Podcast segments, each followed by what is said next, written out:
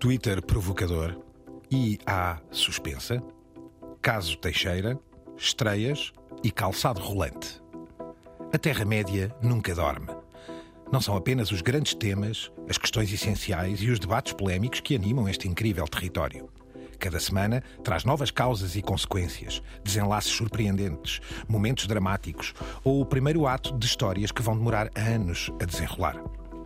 Hoje, os peregrinos vão mergulhar na espuma dos dias, ou mais exatamente, nos acontecimentos que animam este nosso abril do ano da graça de 2023, aqui na Terra-média. The medium is not something neutral. It, it does something to people. It takes hold of them, it rubs them up, it massages them, it bumps them around.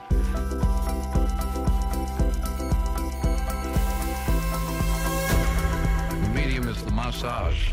Caros peregrinos, welcome back. Cá estamos nós, nesta tábua redonda, neste território estranho, hoje espumoso da Terra-média. Álvaro Costa, El Guru Radiofónico. Francisco Merino, professor de mídia. Eu, Gonçalo Madail, da RTP. Incansavelmente, cá estamos os três. Hoje, sem um, propriamente aquilo que se possa chamar um tema chapéu, mas uma bela chafurdice de confusões que pululam por este planeta nestes últimos dias, nesta última semana, em território mediático. E é? Gonçalo, que pode acontecer num dia, ou seja, o nosso cérebro viaja completamente por vários oceanos, não é? Este, no fundo, a emissão de hoje são vários oceanos de conteúdos. Nem mais. Ora, guerras do Twitter, o problema, o dilema da inteligência artificial, muitas estreias e novas séries, mais concorrentes para chats de inteligência artificial também, o BuzzFeed News eh, implodir. O famoso caso Teixeira, isto, o caso Teixeira é mesmo um título muito cómico, não é? O caso Teixeira Parece assim, bizarro. Sim, é curioso, não é? Ser um nome é? português. Parece série de jornalistas dos anos 80 da nossa querida RTP, estreias de séries e e de filmes no cinema e também algumas curiosidades tecnológicas e daí juntar calçado rolante com inteligência artificial e Twitter em guerra. Francisco, a guerra no Twitter não para, é tão profunda e, e só não é fisicamente tão violenta como a guerra da Ucrânia, mas a intensidade com que as batalhas se sucedem e os lapsos, os volte-faces, desde que um determinado senhor chamado Elon Musk tomou conta da quinta, deixou os animais e a fauna e a flora em plena ebulição. Não paramos, não é?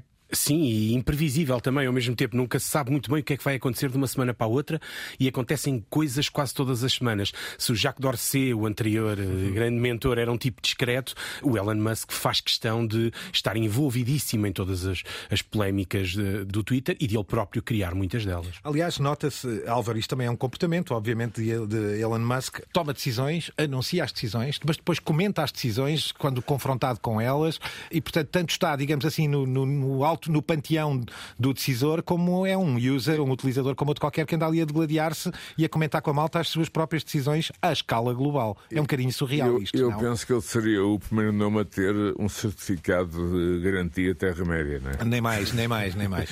Desta Nós- vez, Nós já vamos em 50 programas, não é? sim, vamos em, para ser mais exato, este é o nosso 45 episódio da Não estamos longe. Não estamos longe. E eh, desses 45, pelo menos uns 30, acho eu, Sim, o nome dele teremos surgiu. falado de Musk por isto ou por aquilo. A questão principal, até é uma pergunta muito interessante, se atualmente ele tem um- quarto nos headquarters, ou seja, na sede eh, da própria Twitter, onde ele dorme, ou, seja, ou se dorme, não faço a mínima ideia, porque eh, começa a ser eh, bizarra a forma de Musk comunicar como é que ele tem tempo para, para o SpaceX, para a Tesla, para estas guerras do Twitter. E até que ponto, eu acho que esta é a pergunta essencial. E não é só por Elon Musk, é toda uma gramática à volta do Twitter, Francisco, até que ponto daqui a pouco tempo estaremos a falar do um, bye bye Twitter.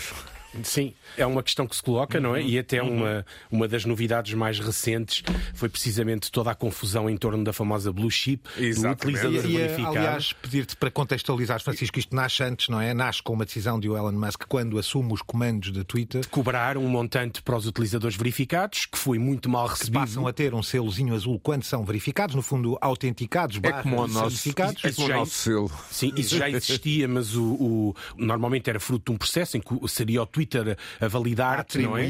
Não é? Eh, e o, o Elon Musk decidiu fazer disso eh, uma fonte de receita para o Twitter e anunciou, pouco depois de tomar posse, que iria cobrar um valor, um montante. A resposta foi muito negativa, ou seja, a E maior muito irónica, convenhamos, já aqui contámos algumas histórias destas, não é? Sim, deu origem a bastava, a uma série de Em vez de haver problemas. um processo de verificação para tu seres de facto a figura autenticada, bastava pagares. Ora, a partir desse momento, claro que todos e mais alguns começaram por e simplesmente E a pagar. foi o que aconteceu. e a aparecer com nomes de pessoas, inclusive Exatamente. o afetou inclusivamente ele próprio. E, Exatamente. No decurso desta última semana, ele eh, levou isto um passo adiante, ou seja, tal como se esperava, a maior parte dos utilizadores, as celebridades, não estavam disponíveis para pagar nem 8 euros, nem nada que, Uma questão que se pareça, simbólica, não é? Francisco. Mais uma questão, digamos, de. Pelo revolta. princípio, não Sim, é? o problema não seria o dinheiro, mas Stephen King são- e outros que se opuseram logo, não é? Não Escritores dólares Até aqui que- em Portugal, julgo que foi João Quadros que disse que o Twitter devia pagar a ele e não. Claro, claro. O que é que aconteceu? Ele viu-se na obrigação de atribuir. Sem que as pessoas tivessem pedido, requerido, em alguns casos até parece que não queriam mesmo, o Blue Chip como oferta a uma série de celebridades. Alguns deles vieram para o Twitter logo reclamar, um deles é o Stephen King, o outro é o Neil Gaiman, mas eh, há, uma- há uma série de gente, jornalistas mais ou menos conhecidos também, que todos eles acordaram um dia e descobriram que eram utilizadores verificados do Twitter como se pagassem, mas nenhum deles pagou, e, ou seja, é uma oferta. A própria oferta não é anunciada, ou seja, se nós pesquisarmos, Daí- ficamos com a ideia que estes tipos pagaram. Ora, daí Stephen King, por exemplo, ter dito, não é? E ter feito questão de dizer logo num tweet: eu tenho este blue, mas eu, este blue chip ou este selo, mas eu não paguei por isto, eu não pedi isto, não estou interessado nisto. Até porque corrias o risco de ser gozado, porque há um, há um meme mais ou menos famoso agora a circular em que é um este tipo pagou pelo Twitter e com os manequins a apontarem. Ou seja, não, até é insultuoso, é insultuosa a ideia de que algum destes tipos, Mas destas aí, celebridades, aí há pagou. algo que já repetimos, que é a ideia de chip, o transhumanismo, que será um tema muito forte. Eu cheguei a conhecer um, um ex-presidente, o candidato a presidente dos Estados Unidos, o Sr. Istvan, que está muito ligado à- ao transhumanismo, à ideia do chip. Há toda uma série de questões que se colocam nesta altura e que a inteligência artificial está eh, a aprofundar e a acelerar de uma forma que nem nós, há 45 programas, poderíamos imaginar. Se pensássemos há 45 programas que Musk iria tomar conta do Twitter e criar esta balbúrdia no Oeste e ao mesmo tempo pensarmos na explosão de enfim, tecnologias à volta da inteligência artificial, era ficção científica pura e dura. Nem mais. Agora dirigiu-se ou decidiu classificar, caracterizar com esse selo aquilo que ele considera ser os organismos que são financiados, ora pelo governo, ora pelo setor público. Enfim, uma enorme confusão. É isto, Francisco. Sim, no fundo o que ele decidiu foi atribuir uma designação, quase uma categoria, para as empresas de mídia que eram de alguma forma financiadas pelos Estados. O que causou logo uma enorme bronca, porque não só a Al Jazeera, que esta questão se coloca, mas também a BBC e a NPR, que é National Public Radio. A CBC também, Canadian Isso, Broadcasting. aliás, a- parece que a CBC, a Canadian CBC. Broadcasting Corporation, foi das primeiras a ser atingida e a pedido de um, de um opositor do Justin Trudeau que quis clarificar que a CBC era um órgão do Estado. Ora, qual é a ideia que passa se nós colocarmos este selo do State Funded Media? Cria-se a ideia que estamos perante o Pravda ou perante um órgão qualquer em que o chefe de governo Exatamente. liga para a redação e determina o que é que é publicado.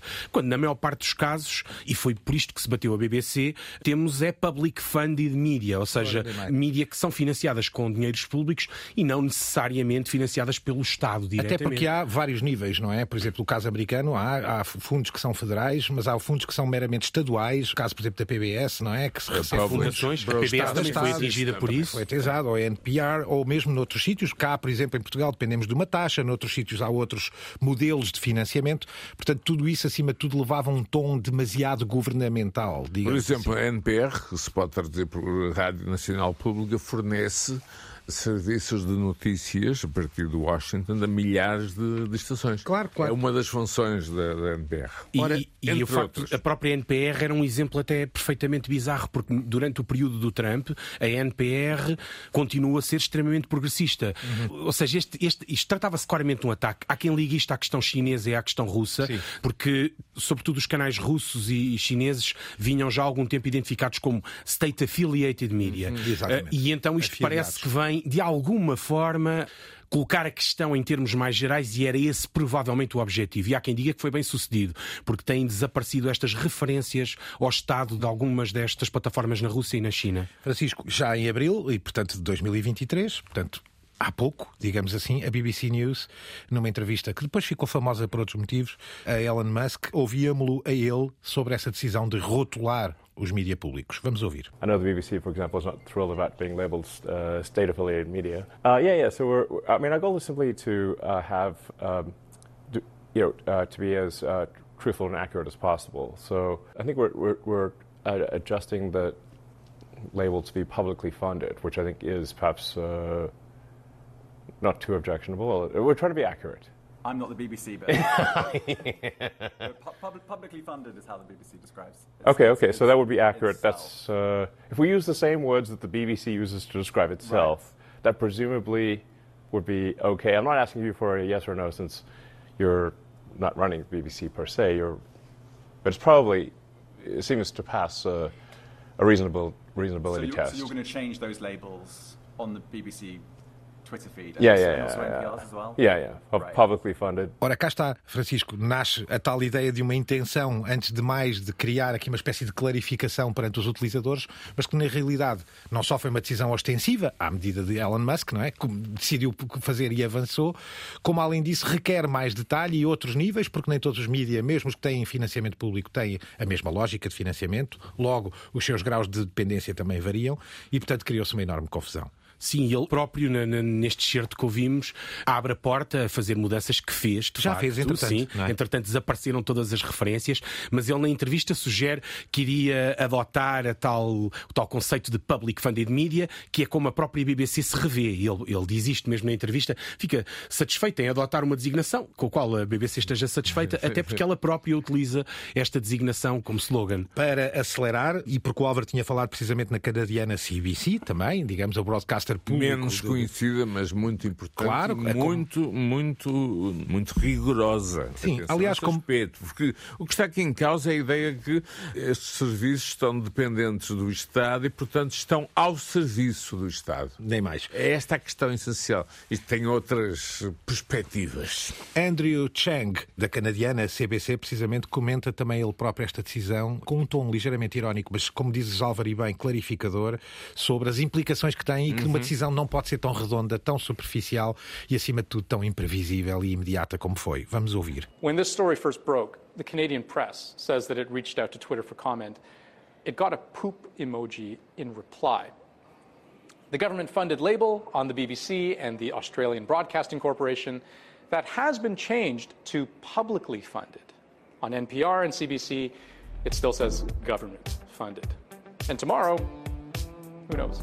Também aqui, Francisco, ele explica precisamente isto, ou seja, há níveis de financiamento de modelos diferentes que tornam, obviamente, a ideia de dependência também ela própria muito variável. Não estou a dizer que não haja organismos dependentes ou que sofram influência, não é? Mas quer dizer, à bruta, não, me parece a melhor. E, e, a determinada altura ele próprio também sugere ou, ou espalha bem esta imprevisibilidade ou dizer isto é o, o que ele agora está a fazer, amanhã sabe-se lá, não é? E tem razão porque uma semana depois as referências tanto state funded media como public funded media mídia desapareceram de, de, de, dos canais, não é? Eu, eu, francamente acho que iremos talvez ter uma ideia mais concreta da enfim, da tática de Elon Musk, porque realmente a nós, a mim me parece, também creio que, que aos dois também, que são confusões a mais, é? quando ele tem mais com que se preocupar, acho eu. Sim, de facto, isto, isto denota um, um comportamento de Musk obsessivo, não, não é? é? Sim. Primeiro e antes de tudo, demasiado, diria eu, agora estou aqui a emitir a minha opinião pessoal, demasiado claro. personalizado eh, toda a envolvência de Elon Musk no, no, Twitter.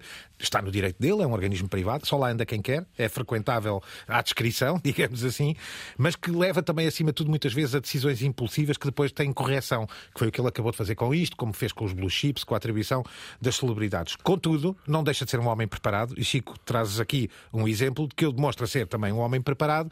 Neste caso, na mesma entrevista da BBC, era disso que que queríamos agora falar, sobre o discurso de ódio existente ou não. Este jornalista da BBC quer confrontá-lo com isso, mas não me parece que lhe corra propriamente bem. Não, e parece-me a mim que os órgãos de mídia tradicionais têm que começar a abordar estes assuntos com uma seriedade e uma preparação que realmente Acima não tudo, se vê. preparação, não é? E o que acontece muitas vezes é serem cilindrados, sobretudo por estes CEO stars ou por personas mediáticas com algum treino. E aqui, quando o jornalista tenta arrancar ao Elon Musk a ideia de que o discurso de ódio tem aumentado na, no- na plataforma no Twitter desde que ele assumiu as rédeas, as coisas correm mal, muito mal, e ele obriga o jornalista a ser muito concreto e quando ele não consegue, ele humilha-o e enxovalha-o de uma forma muito, muito pública. Tal como o mundo mediático comentou, eh, vou usar exatamente a mesma abordagem, o mesmo título, que é Elon Musk em quatro palavras conseguiu arrasar o repórter da BBC. Nós vamos ouvi-las aqui em inglês. Já as vamos dizer. Vão ouvir mais do que isso, palavras do Elon Musk, mas tentem-se focar em quatro que ele usa eh, repetidamente. Vamos ouvir. Do you see a rise in hate speech? I mean, I, But just a personal anecdote, like what do do you? I don't. P- personally, my uh, for you, I would see I get I get more of that kind of content. Yeah, personally, but I, I'm not going to talk to talk to the rest of for, for the rest of Twitter. You see more hate speech personally. I would say I would see more hateful content in that in that Content you don't like or, or hateful? What do you mean to describe a hateful thing?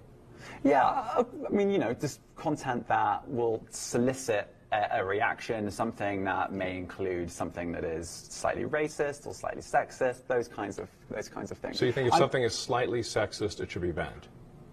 I, no, Is I'm that what not, you're saying? I'm not saying anything. I'm Well. I'm just curious. I'm, I'm trying to understand what you mean by hateful con- content, and I'm asking for specific examples.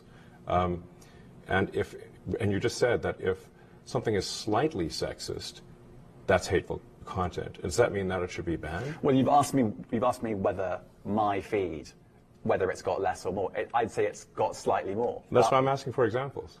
Can, you, can you name one example? I, I honestly don't use. I, I, honestly, I You don't. can't name I- a single example. I'll tell you why. Because I don't actually use that for you feed anymore. Because I, I just don't particularly like it. But you And said actually, you, a lot of people, a lot of people are quite similar. I, I, I only, well, well, I only look well, at hang my, on a second. You said you've seen more hateful content, but you can't name a single example, not even one. I'm not sure I've used that feed for the last three or four weeks. And I, Well, then I how did you see that hateful content? content? Because I've been I've been using. I've been using Twitter since you've taken it over for the last six months. Okay, so then you must have at some point seen the you, for you hateful content. I'm asking for one example. Right. And you can't give a single and, one. And, and, and I'm saying, I, I, I- then I, I say, so that you don't know what you're talking about. really. Yes, because you can't give me a single example of hateful con- uh, content, not even one tweet. And yet you claimed that the hateful content was high. Portanto, Álvaro, é chegarmos ao básico. Basta estas quatro palavras. Give me an example. Dá-me um exemplo, algo- não é? E que o jornalista não conseguiu. Extremamente simples e efetivo no contexto da comunicação que está aqui, que está aqui em, em- em causa. Porque às vezes também temos esta ideia global que tudo está a caminhar num sentido quando vivemos em determinadas bolhas. E essas bolhas é criam essa realidade. Eu acho que nesta altura todos nós vivemos em realidades diferentes. Nem mais. Mesmo nós três, enfim, que estamos muito ligados, temos universos digitais completamente diferentes que frequentamos. Ainda há pouco eu vi os meninos a falarem de, de uma série eh, da- Sky Itália que está a ser transmitida pela Disney, pela Apple, aliás, e realmente eh, estavam a, a conversar sobre qual era a origem. E, e são pessoas extremamente informadas, ou seja, Mesmo assim, não sabíamos da origem. É verdade. A origem quer dizer da distribuição. Origem, distribuição, quem é- etc, etc. Eu acho que vemos um período em que estamos em várias bolhas, em várias verdades, em várias mentiras, tudo ao mesmo tempo, como o filme. é? Ora, depois das Twitter Wars, nada como simplificar tudo isto passando para um outro problemazinho chamado Oh, oh. inteligência artificial. De repente, uma ameaça de suspensão a estes interfaces, estes softwares, estes programas, estes sites onde agora entramos e dialogamos com a inteligência artificial de uma forma gratuita e talvez demasiado imediata para algo tão acessível. Francisco, uma carta com muita gente influente a solicitar eh, uma suspensão de seis meses ao desenvolvimento mundial da inteligência artificial? É isto? Exato, não é bem uma exigência, é quase uma súplica, não é? Exato. Um, grupo, um grupo que envolve o próprio Elon Musk, de quem já falávamos há pouco. Que é bizarro, que tem- sim, tem uma que posição ambígua. dito, que é Sim. bizarro. E, e, e anunciaram-se até investimentos dele em inteligência artificial. Muito embora a justiça lhe seja feita por várias vezes em diversas entrevistas, nós próprios já o citámos e já o ouvimos aqui dizer, que, quando lhe perguntam o que mais o preocupa no desenvolvimento tecnológico, ele sempre disse, de anos para cá, preocupa particularmente Isso é um a inteligência facto, artificial. é um Enfim, facto. só Sim. para repor um bocadinho essa disclaimer, essa justiça. Mas inclui também outros nomes, como o Steve Wozniak, e aí estamos a falar de um good da guy, Apple, não é? não é? O, um- o cofundador da Apple, parceiro do, do Steve Jobs, e o engenheiro dos engenheiros, como ele é, como ele é conhecido, e que tem verbalizado bastante as preocupações em torno, e mais uma série de académicos, muitos deles da área da inteligência artificial, a pedirem uma suspensão de seis meses das próprias empresas que estão a desenvolver a inteligência artificial, uma pausa para permitir refletir e perceber em que direção é que as coisas Eu estão ir. ontem, quando gravámos, estive a ver um, um, um programa tecnológico, uma estação internacional, e um exemplo eram jogadas de futebol inventadas pela inteligência artificial. A Novas ideia táticas, que, não é? e, e não só e formas de jogar, a ideia que já existiam táticas criadas artificialmente. Inicialmente, enfim, os jogadores eram básicos, a própria comentadora disse, enfim, pareciam miúdos atrás da bola, nós vemos isso, não é? Quando jogam a bola e vão, vão todos a correr, mas nesta altura já há equipas de inteligência artificial e acredito, lá está, e aqui é outra questão, que a inteligência artificial vai incluir-se em, por exemplo, apenas um exemplo, claro, programas de treino futuro. Nem mais. E, e muito mais. Eh, Eu, eu- só para repor aqui a coisa. É apenas vamos- um exemplo, não é? Sim, sim. Eh, só para repor aqui a coisa, a France 24, a France 24, como quiserem, para nós, a France 24. 24, anunciava também em abril, descrevia, eh, enfim, noticiava esta carta. Vamos só ouvir um bocadinho. They're calling for an unprecedented call of action. They're calling on these companies that are developing AI tools to stop uh, the development of these tools for six months of their own volition. Uh, and more surprisingly, they are also calling on governments to impose this six month moratorium if these companies do not uh, go on that uh, six month break or refuse to do so. Now, they're very concerned about uh, certain very specific things like machines flooding information channels uh, or the automation of jobs or the development of non human minds that could ultimately become more intelligent than us and then ultimately overtake us. And uh, as I mentioned, also that loss of control over civilization. Uh, they are saying that such decisions should not be delegated to unelected tech leaders. Não nos ficamos meramente pela notícia, Francisco. Há mais gente, neste caso, há aqui uma figura que, conhecida, o Tristan Harris, não é? Que, aliás, tem um documentário que aqui em Portugal teve até bastante. Sim, repercussão. Social Dilemma, O é? dilema social, não é? Um documentário que estava sobre as redes Essa, sociais. essa é a questão essencial, o dilema social e humano. Nem mais. Ultrapassa o social neste caso. pertencente ele próprio ao Center for Human Technology, não é? Ou seja, um centro da tecnologia humana, ele próprio a falar sobre a questão da IA. Eu deixava como reflexão, vamos só ouvi-lo, mas gostava depois de deixar aqui uma reflexão sobre, não vos parece também a vocês assustador a ideia de que mesmo uma carta a pedir apenas e só seis meses de reflexão? Acho, acho toda a quantidade, tudo isso assustador. Reparem, ninguém pediu, para- o desespero é tal que não se pediu para parar dois anos, não é? Pede-se seis meses de pura reflexão.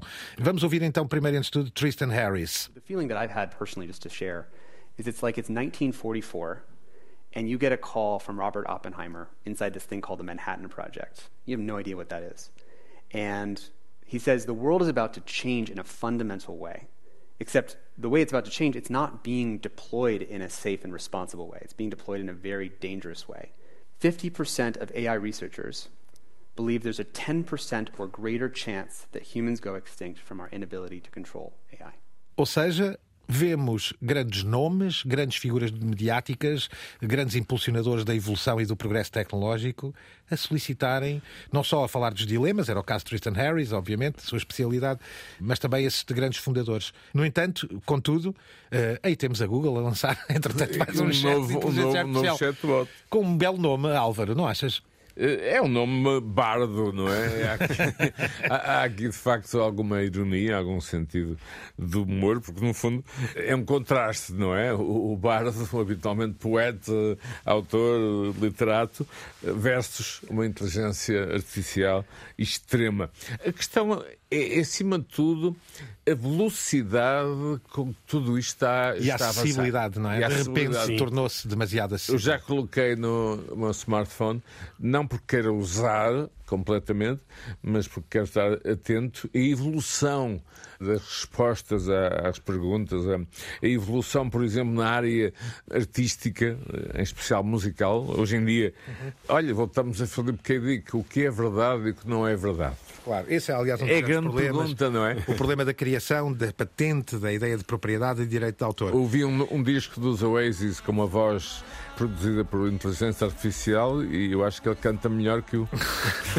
Com o Gallagher. Ele ia, o Gallagher. Gallagher ia adorar ouvir-te dizer isso. Não, ele, ele, ele disse que. Ele disse que. Ele já, já respondeu, ele disse que gostou muito. Exato, aí está, aí está. Não podia fazer de outra forma. Sim, mas, mas eu conhecendo, se o disse é porque, é porque se divertiu com a ideia. Nem mas, três pontos, a questão e a grande interrogação: para onde vamos? Ora, para além da Google a lançar eh, mais um chat de IA, não deixa de haver mais notícias. Nós passámos, por acima de tudo, pelas guerras do Twitter e por este dilema da, da- da inteligência artificial, que de facto marca a atualidade nestes tempos e marcará, seguramente. É isso, é indiscutível, Gonçalo. Não vai, não, não vai parar nem com cartas, nem com Claro. eh, comunicados. É é uma questão eh, absolutamente sem discussão. Ou seja, a questão é para onde vamos e não o pararmos aqui com a evolução absolutamente alucinante desta tecnologia. The medium is the massage. Os mídia não param, Álvaro e Francisco, e agora um descanso em paz, um RIP ao BuzzFeed News. Querem comentar? Isto marcou durante muito tempo a ideia noticiosa ligada às redes sociais. Foi uma grande marca da nossa era, não é? Digamos assim.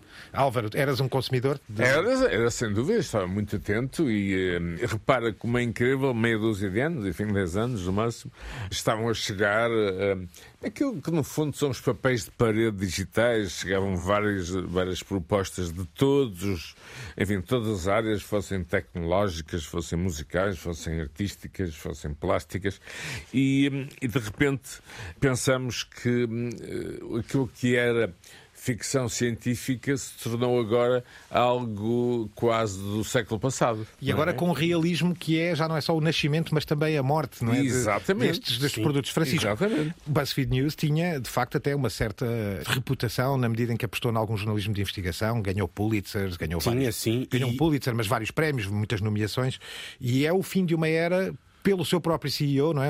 Aqui o, o Peretti, não é? John, Uh, Per- John Peretti. John Peretti a dizer que ele próprio foi lento a percepcionar que a marca não, se, não tinha o retorno financeiro suficiente das redes sociais. E há quem diga que isto vai acontecer a várias. Aliás, há- dúvida, havia uma teoria de que o BuzzFeed News era mu- muito progressista e que o universo progressista deste género de publicação estava já muito saturado e que o BuzzFeed então terá sido o primeiro a tombar de forma evidente, mas que alguns outros se seguirão. E sobretudo porque, pela questão financeira, que é não havendo retorno, a determinada altura o. Acima de tudo, um retorno dependente das redes sociais, não é? Porque, no Sim. fundo, a mesma marca, a BuzzFeed, fica com o HuffPost, não é? E diz que é aí que vai investir Sim. tudo, porque ele é, como marca, como, enfim, o seu posicionamento é menos dependente das redes sociais. e que já se move nesse enquadramento, nesse, nesse grupo demográfico. Ou seja, já é uma publicação bastante progressista, mais avançada, com outro tipo de texto e provavelmente é mais apelativo para esse grupo demográfico do que a a BuzzFeed News, que tem caído.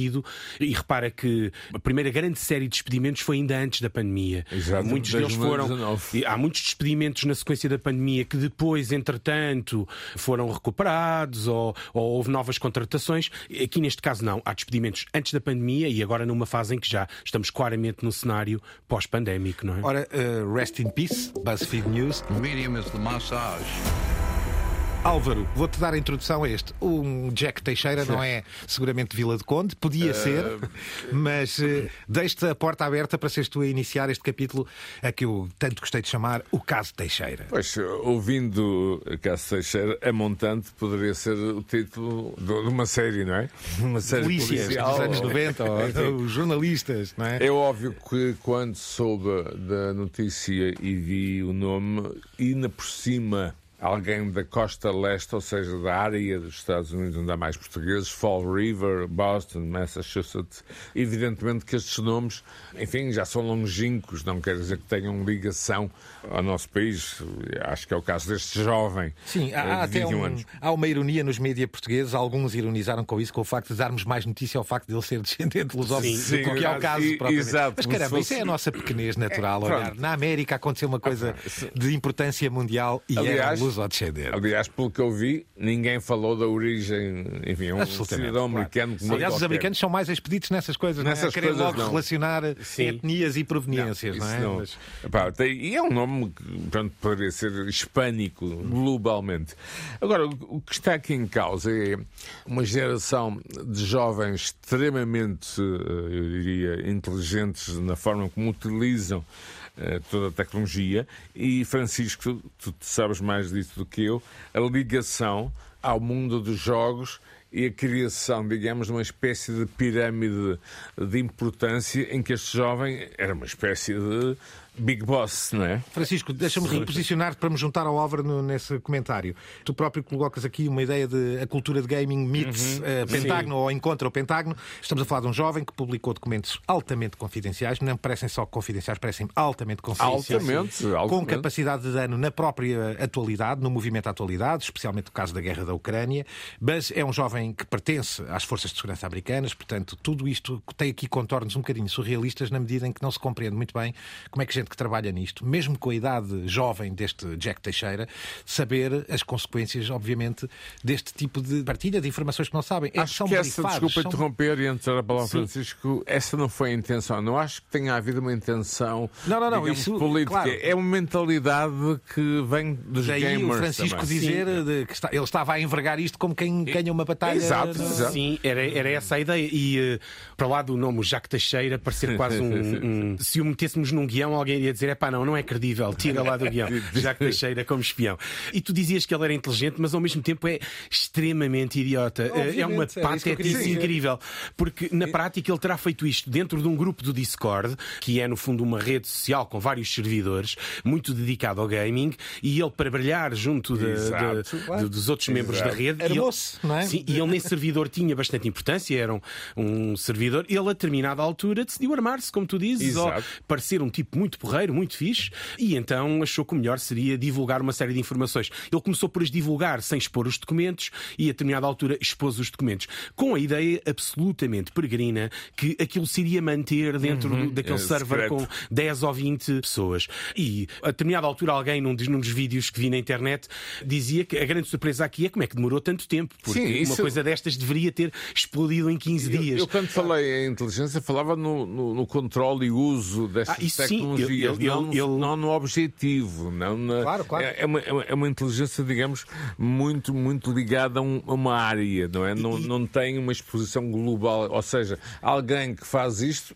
Ok, pode ser extremamente inteligente no domínio destas áreas, mas, enfim, não classifico noutras. Sim, não, não. E aqui ele, ele, inclusive tira fotocópias. Ora, que tipo de documentos é que ele sacou?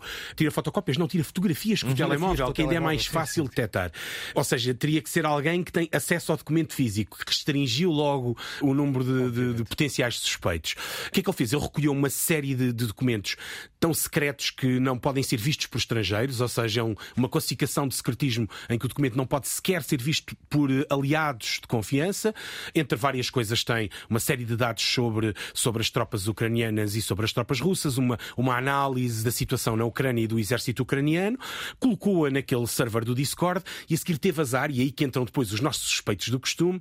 Ainda não falámos muito aqui do Discord, mas já vimos o efeito que o 4chan tem nas o teorias da Telegram, não é? conspiração ao Telegram, e então houve um, um outro tipo qualquer que foi para uma outra discussão na internet e usou as mesmas imagens no 4chan, elas espalharam-se com uma grande rapidez e tornaram-se públicas, pelo menos foram acedidas pelos grandes órgãos de mídia, porque os russos, a determinada altura, fizeram uma versão adulterada daquele documento Exato. e lançaram-no no Telegram. E aí então acenderam-se todas as luzes da alerta, o que é que é isto? E finalmente as agências se dedicaram a investigar. O mais engraçado nesta história toda é que as agências foram altamente incompetentes a investigar este caso. E na prática, quem desmonta tudo isto em 48 horas ou perto disso foi o Bellingcat, de que também já falámos aqui. plataforma de que apoia ao jornalismo Um coletivo, não é? E que se lançou na busca e em muito pouco tempo conseguiu claro. eh, identificar, não é? Ora, mantendo aqui o tom irónico, a plataforma No Text to Speech, muito interessante, uma plataforma online que comenta a atualidade e que tenta, obviamente, também destrinçar um bocadinho estas eh, loucuras e desinformações eh, do mundo mediático. A propósito desta fuga do Pentágono, atribui um vídeo muito engraçado, neste caso vamos só ouvir uns segundos, chamado Jack Teixeira, The Dumbest Discord user, ou seja, Jack Teixeira. Ou Mais- seja, é um bocado chato traduzir isto, mas o utilizador mais burro O, o maior, do o Discord. maior idiota. Vamos ouvir. Our little Jack boy here was part of the intelligence wing, and they had access to SCIFs, which is sensitive compartmented information facilities, and basically no one is allowed to bring in any electronic devices that could be used to take photographs or make video or audio recordings. Now, Jack here, our idiot savant, maybe just out of pure dumb luck, made the fantastic idea of printing out these classified documents and removing them from the classified facilities, going home, and just uploading them to Discord by taking a photo of them. He was too stupid to use a photocopier, so he just took a photo of them with his phone. Not even with the PDF scanning app, just raw dog camera photos. E a ironia não fica por aqui. Na Vice News, que nós todos bem conhecemos, também já este ano, também se riem um pouco ao tentarem imaginar como será a explicar a Joe Biden como é que isto aconteceu, que aconteceu numa plataforma chamada Discord e o que é o Discord. Vamos só ouvir um bocadinho destes comentários na Vice News. it's just wild to me that all of a sudden you have people in the government talking about Discord, Minecraft, like these actual dusty fossils of government talking about these things, and they have no idea what they're talking about either. Like it's wild Somebody- to me, Somebody had to tell Joe Biden what Discord was. bro. Somebody oh, had to explain Discord to Joe Biden. I would love to have seen that. I, would know. I want to see that briefing. Like, who was the intern? Who was that junior staffer? Sir, do you remember ICQ? Yeah. Yo. You know the telegraph you had at your home when you were a kid? it's kind of like that, except everybody has one and you can send pictures. And do they use it to coordinate their their tag games? I don't know.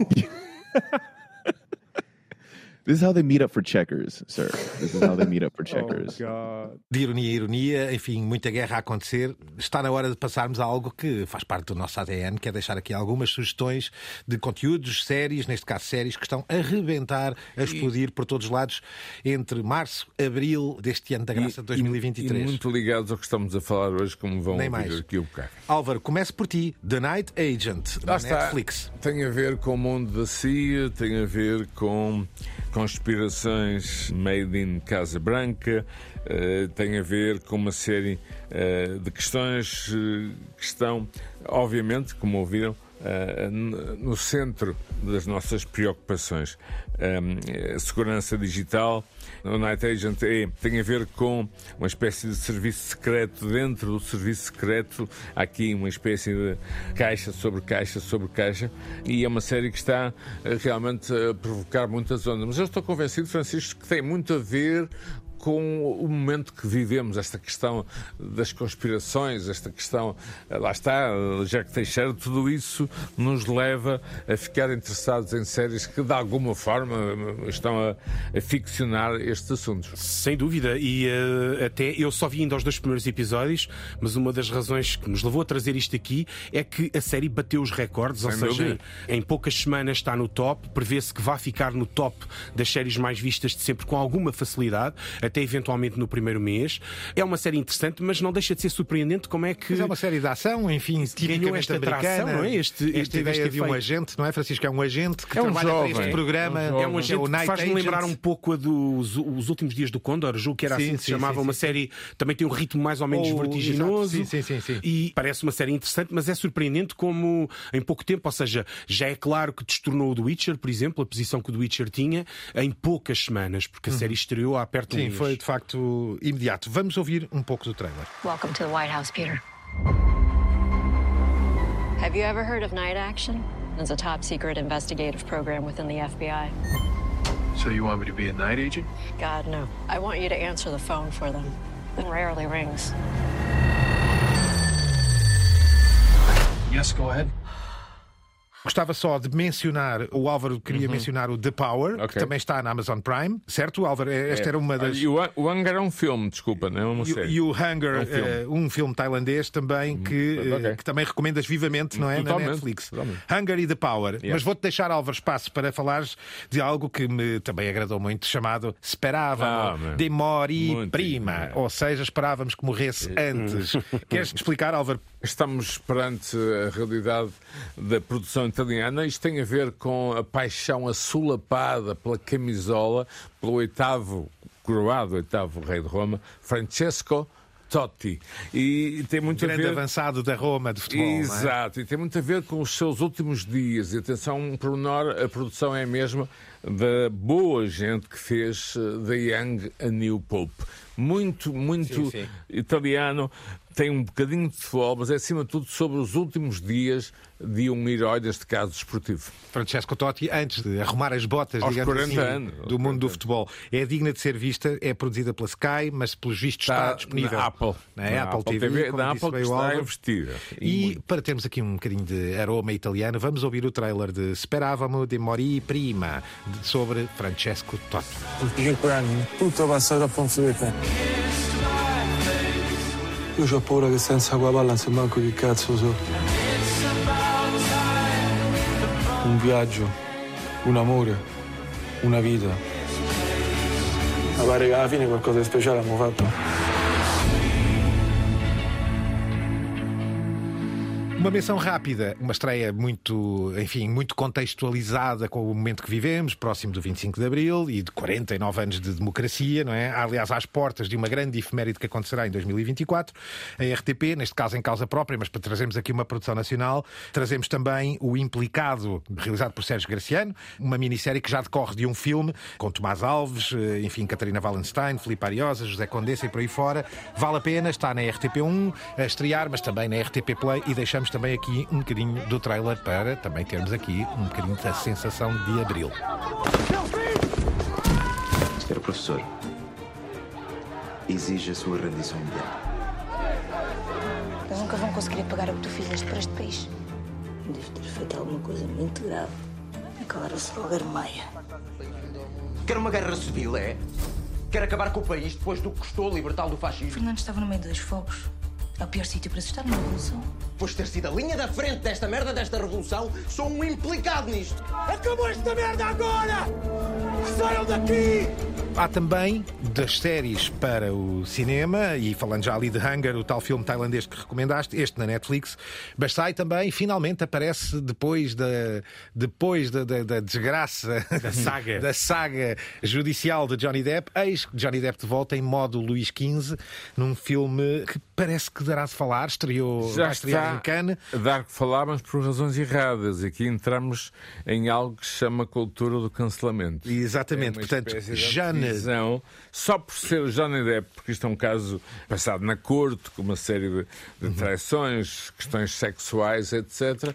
E de repente a escolha de Johnny Depp, que há 10 anos, 8 anos, eh, seria aguardada com toda a expectativa, de repente temos um movimento contrário devido ao que se passou recentemente. Enfim, é onde estamos agora, Francisco, é? De repente um pequeno pormenor altera por completo uma carreira Há até quem ao diga- momento sem problemas. Há quem diga também que por esse mesmo facto o filme vai ter uma promoção extra. Sim, também- dado o debate, não é? Já, Sim. já está a ter, Isso o já filme está vai a ter. estrear Já está a em ter. Cannes, ou Vai julgo abrir até que vai Cannes, não é? abrir Cannes, exato. Exatamente. E tudo isso já causou toda uma celeuma que necessariamente depois se converte em publicidade para Como o filme. dizia Oscar Wilde, fale de nós, nem que seja para dizer bem, mas não é o caso. Ora, só para deixarmos o nome, chama-se Jeanne Dubarry, é um filme sobre uma jovem trabalhadora ávida de poder e de cultura que consegue, enfim, enamorar o rei Luís XV na corte, que sem perceber que ela era uma mera cortesã, ela conseguiu subir na escada social e tornar-se a grande companheira de Luís XV na corte francesa, muda-se para Versalhes e é toda uma sucessão de escândalos. É protagonizado por Johnny Depp e por, não sei bem se vou dizer isto bem, mas May Wen, May Wen, que é ela própria a realizadora também. Portanto, estaremos atentos a Jeanne Dubarry. Medium is the massage. Álvaro, O se imaginarmos, rolante. exatamente, se imaginarmos aqueles tapetes rolantes, que não escadas, tapetes rolantes que nos aeroportos nos fazem andar mais acelerado, ora, é isto mesmo, mas não precisamos do tapete. Exato, e às vezes os tapetes rolantes até nos fazem andar mais lentamente. Nem mais. Francisco, seja, imaginas-te numa espécie de sandália que ela própria rolante elétrica. Imagina, imagina, é uma espécie Eh, há- de transporte. Que faz deslizar os teus passos, digamos. Portanto, não deixas de andar pé ante pé, mas elas têm um rolamento, são rodadas elétricas e, portanto, dão-te uma certa velocidade. Imaginas-te uma coisa destas? Imagina ao fim de ver o vídeo, porque o vídeo que o Álvaro nos passou é extremamente convincente. Todas as dúvidas que eu tinha, o tipo faz uma demonstração, até recomendo. Sim, muito engraçada, eh, E sim. que é bastante esclarecedora, não é? Na Wired tem imenso conteúdo audiovisual. Isto é apenas uma ideia da forma como, eh, de um momento para o outro, aparece uma tecnologia, pode ser meia marada, mas quem sabe se daqui a uns tempos vamos usá-la regularmente. Ora, Brent Rose, da Wired, comenta aqui este calçado que supostamente faz andar 250% mais rápido. Oh. Vamos ouvir. Hello, fellow pedestrians. You know that feeling when you're at the airport and you step onto a moving sidewalk? You're still walking, but suddenly the world is floating by so much faster and you have all this extra effortless speed. Well, that's the idea behind these. They're called moonwalkers, and they basically put an electric moving sidewalk under each of your shoes. They promise to increase your walking speed by 250% with no additional effort. So, questions Are they real? Apparently. Are they ridiculous? Possibly. Are they safe? Are they tough enough? Do they work? Are they actually good? Ora, de rodado em rodado, eu, obviamente imagino que nas ruas sinuosas e no paralelo das colinas de Lisboa e do Porto será um bocadinho de desafio, mas quem sabe se não arranjarão as estradas depois deste se tornar um grande fenómeno comercial.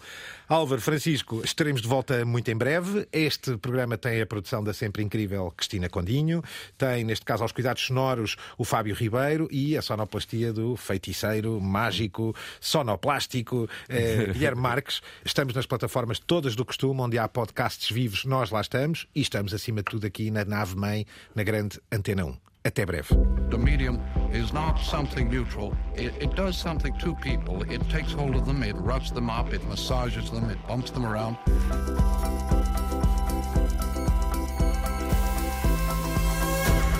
The medium is the massage.